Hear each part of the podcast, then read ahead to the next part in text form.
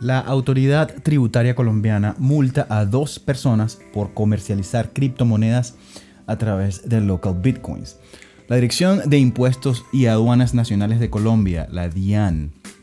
señaló que las personas en cuestión incurrieron en irregularidades al momento de declarar sus impuestos en 2019,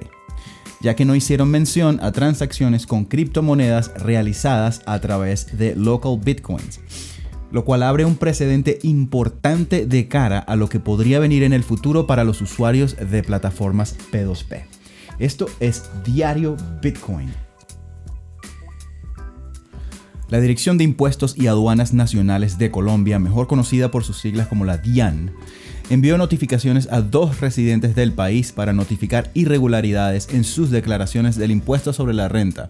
señalando que estas personas estaban omitiendo información en relación a operaciones comerciales con las criptomonedas realizadas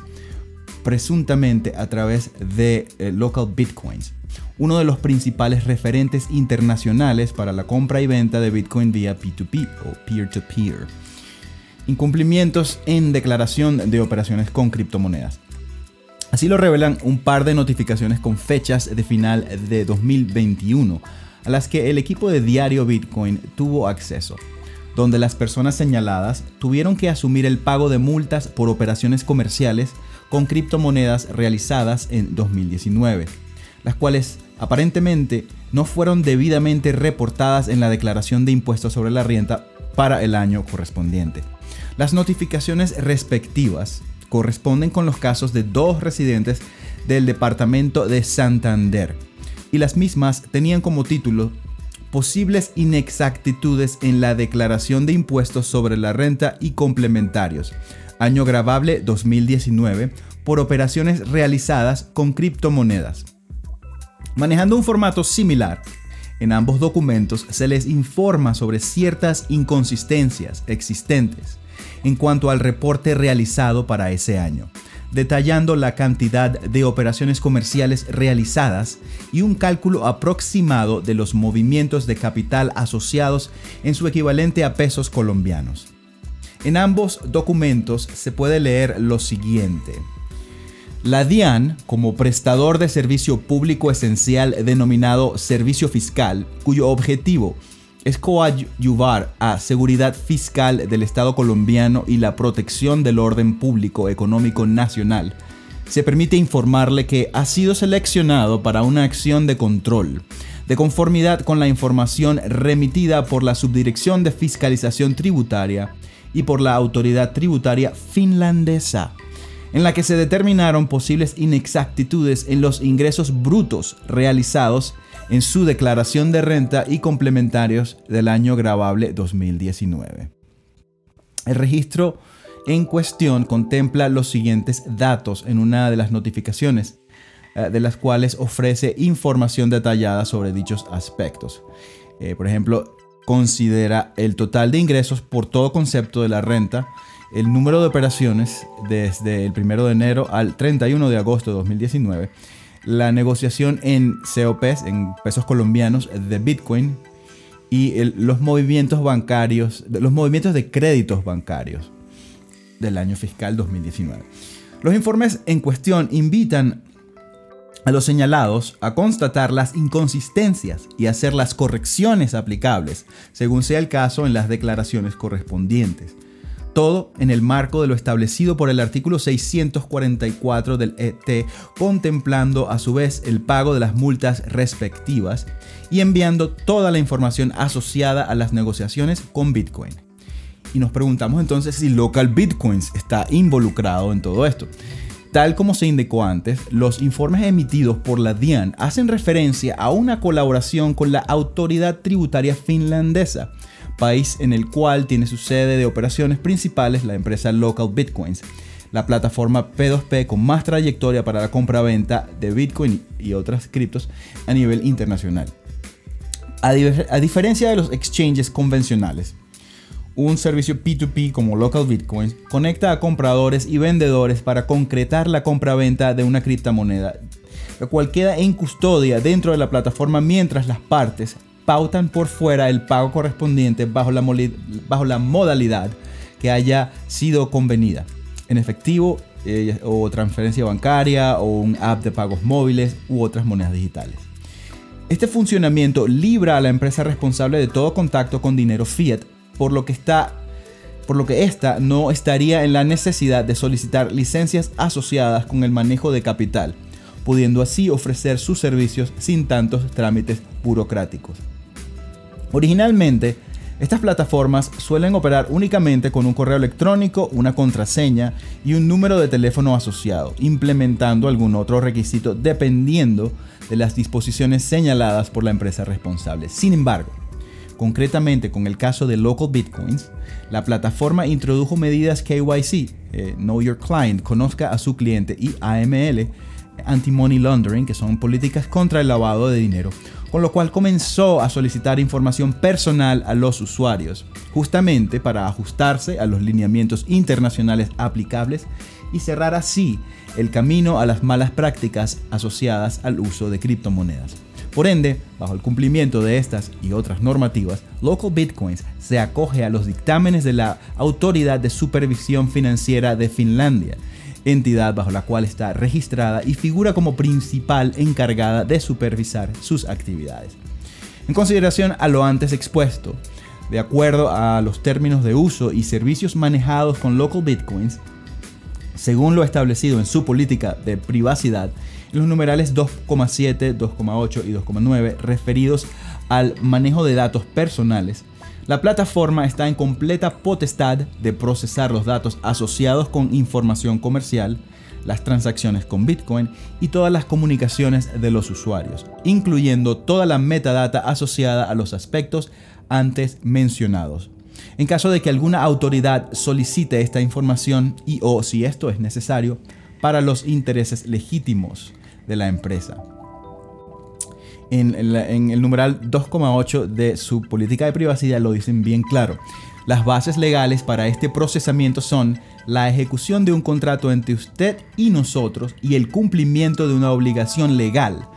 a la que la Local Bitcoins está sujeto, a saber, para cumplir con las leyes contra el lavado de dinero y el financiamiento del terrorismo y los intereses legítimos nuestros y o de terceros, a saber, para prevenir, detectar e investigar fraudes, actividades delictivas u otros usos indebidos a los servicios.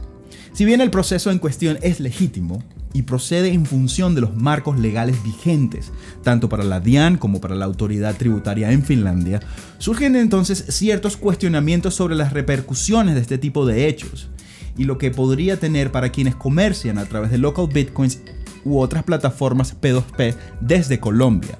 país que aún no cuenta con marcos jurídicos precisos para el abordaje de las criptomonedas desde una perspectiva utilitaria y o comercial para conocer algunas perspectivas. Diario Bitcoin entrevistó a Camilo Suárez, el CEO fundador de la firma Suárez Venegas Abogados y presidente de la ASO Blockchain, quien compartió algunas precisiones en torno a los comunicados enviados por la DIAN a comerciantes de Bitcoin y, y las implicaciones de estos hechos en el futuro. Aún no hay leyes claras. En primer lugar, Suárez indicó que todo parece señalar a que la información contemplada por la DIAN pudo haber sido facilitada por Local Bitcoins. Esto en atención con una solicitud a las autoridades finlandesas competentes por parte del ente tributario colombiano. Sin embargo, desde una perspectiva legal hay un par de cosas a las cuales debemos atender. La primera es que las personas afectadas se le está señalando por irregularidades e inconsistencias señaladas en 2019. Esto en un momento en que Colombia aún no tiene marcos jurídicos conocidos que apliquen a este tipo de operaciones.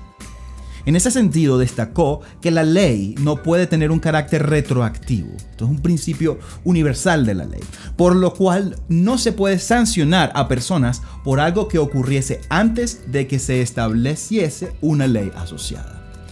Por otra parte, dado que las disposiciones para el comercio y tributación sobre las criptomonedas no están de todo claras, no queda muy claro cuál fue el aval para solicitar esta información a la plataforma comercial en cuestión.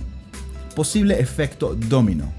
Otro aspecto sobre el cual alerta Suárez es que esto puede sentar un precedente importante y podríamos comenzar a ver con más frecuencia este tipo de circulares entre criptousuarios que hagan uso de plataformas como local bitcoins. Sin embargo,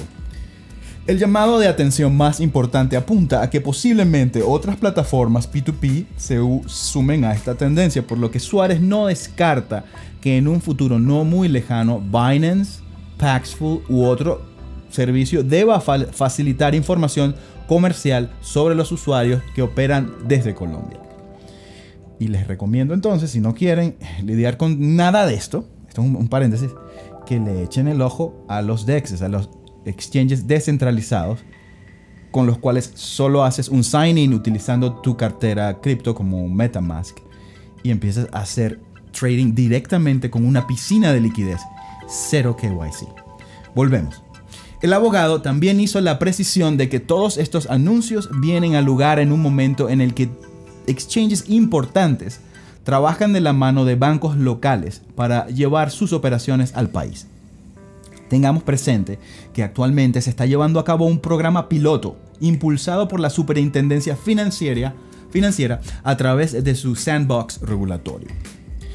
Y es que hay que aclarar las normas del juego. para finalizar, eh, el amigo Suárez señaló que la postura desde ASO Blockchain apunta a establecer espacios de trabajo con la gente de la DIAN y con las demás entidades reguladoras que correspondan. Esto justamente para avanzar en el diseño de acuerdos y estrategias que garanticen un adecuado cumplimiento de las normas, pero que también creen condiciones justas para los criptoentusiastas y emprendedores que comercializan estos activos.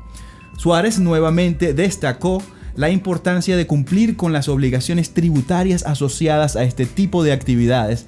pero para ello hay que lograr, mayor claridad en torno al tema, porque todavía no existen reglas precisas aplicables para este tipo de casos, lo que deja espacio libre a la interpretación tanto de los miembros del ecosistema cripto como los entes legales y gubernamentales. Reglas claras. Esta fue una historia original de Ángel Di Mateo para Diario Bitcoin. Y si tienen comentarios o preguntas o algo más que añadir, si han tenido experiencia eh, con eh, las autoridades tributarias en Colombia, por favor dejen sus comentarios en el post de este podcast. Y si no lo han hecho ya, les recuerdo que la suscripción a este podcast es totalmente gratis. Hagan clic allí en el, en el control, en el player de Anchor FM y van a encontrar cómo suscribirse en su plataforma favorita. Esto es Diario Bitcoin.